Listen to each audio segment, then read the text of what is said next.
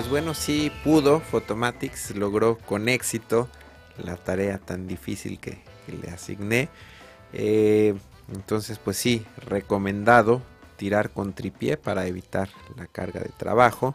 Y aquí, bueno, pues se me pasó decir algunas funciones avanzadas, ¿no? Tenemos, eh, le estamos diciendo que seleccione tres imágenes a la vez, porque bueno, en este caso fueron tiradas así.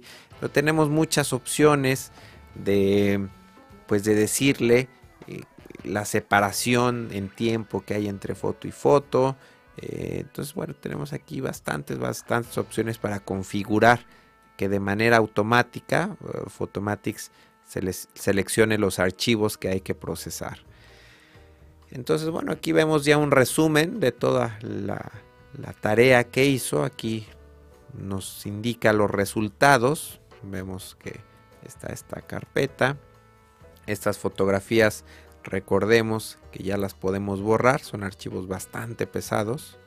Entonces aquí de una vez las borramos, aunque salgan de línea después en Lightroom. Este ajuste también lo podemos borrar y con estas fotografías eh, de hecho ya las tenía tenía por aquí importadas otra diferente versión que ya había trabajado con las fotografías esto es eh, no son exactamente las que salieron ahorita pero son muy parecidas tenemos una foto ya mezclada otra foto ya mezclada todas estas fotos son siete en total y bueno estas ya posteriormente las uní utilizando Photoshop en un panorama. Entonces este, este es el resultado final. Y bueno, pues este no, no vamos a ver cómo armé el panorama porque ese es tema para un eh, capítulo próximo. Pero aquí podemos ver las ventajas. Vemos cómo tenemos el, detalle. Muy bueno, aquí tenemos sol y sombra, pero vemos como la transición no es tan, tan drástica, no es una sombra, a pesar de que el sol estaba pues muy duro, vemos como las sombras se notan, pero vemos, alcanzamos a ver detalle, vemos aquí esta parte bastante oscura, esta otra parte, esta maceta muy muy oscura, entonces bueno, pues tenemos eh, un producto final que se ve muy natural y que bueno, el cliente eh, nunca se va a enterar quizá que es una fotografía tomada en HDR. Entonces, bueno, pues una técnica más para poder ahí ofrecer a sus clientes. Vamos a ver algunos detalles importantes a tomar en cuenta a la hora que estamos eh, preparando o haciendo la toma de fotografías eh, de imágenes que tenemos pensado mezclar al formato HDR. Esto que estamos viendo en pantalla es una fotografía ya terminada una fotografía mezclada. Eh, pues con la misma técnica que hemos estado viendo. Esta fotografía partió de estas tres imágenes. Pero lo que les quiero mostrar es que es una situación de luz pues un poco o bastante complicada. Porque esto que están viendo aquí, la parte más clara de la imagen, pues es el sol detrás de las nubes. Y bueno, esto, toda esta parte de las ruinas, eh, pues queda, quedaba a contraluz y no tiene luz directa, sino que la luz que, recibe toda esta, todas estas ruinas, pues viene de pues, otras nubes o otras partes del cielo, no del sol directamente, entonces pues es una situación bastante complicada.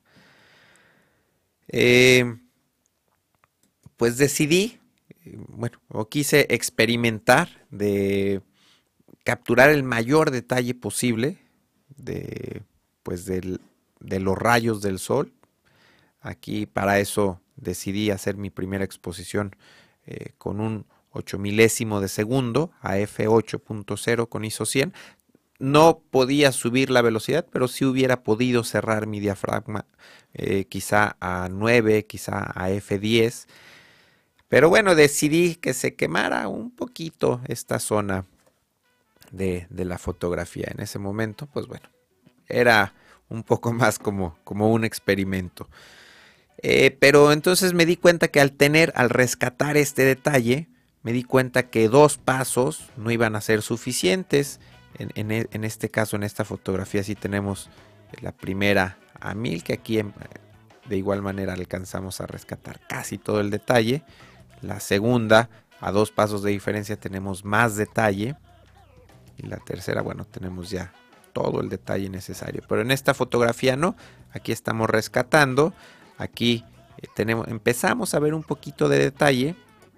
Y aquí vemos todo el detalle, pero si se fijaron, estas fotografías tienen tres pasos de diferencia, es decir, de 8000, un paso hubiera sido 4000, el segundo paso hubiera sido 2000 y el tercer paso es un milésimo de segundo. Entonces tienen tres pasos de diferencia. Y la tercera fotografía también tiene otros tres pasos de diferencia. De 1000 nos bajamos a 500, después a un 250 y después a 125. La cámara 7D de Canon eh, me permite hacer una ráfaga. Igual eh, si vemos por la hora por ahí, estas fotografías fueron tomadas en secuencia en menos eh, de medio segundo sin utilizar un tripié. Entonces, pues es una ventaja por ahí que tiene Canon de que nos permite configurar el, ahorquillado o el braqueteo de las imágenes a un paso de diferencia, a dos pasos de diferencia o lo máximo hasta tres pasos de diferencia de ahorquillado automático.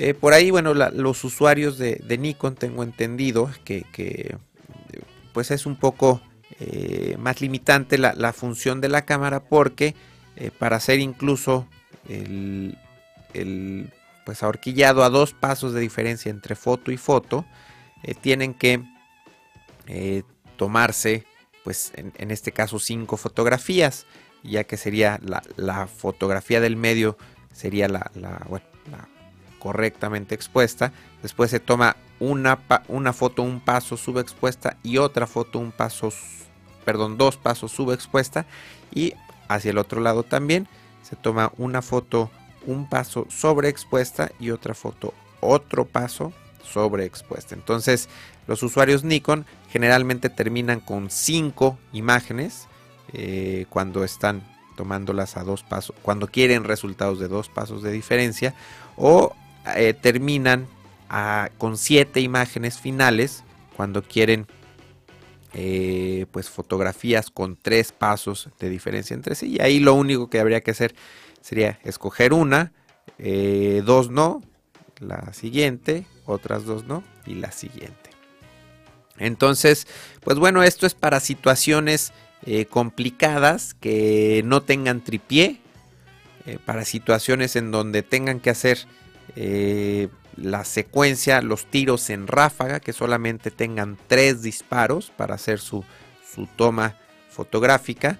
Y en el caso de Canon les comento, eh, pues tienen la, opción de configurar a, a, tres pasos de diferencia cada una, cada una de sus fotografías.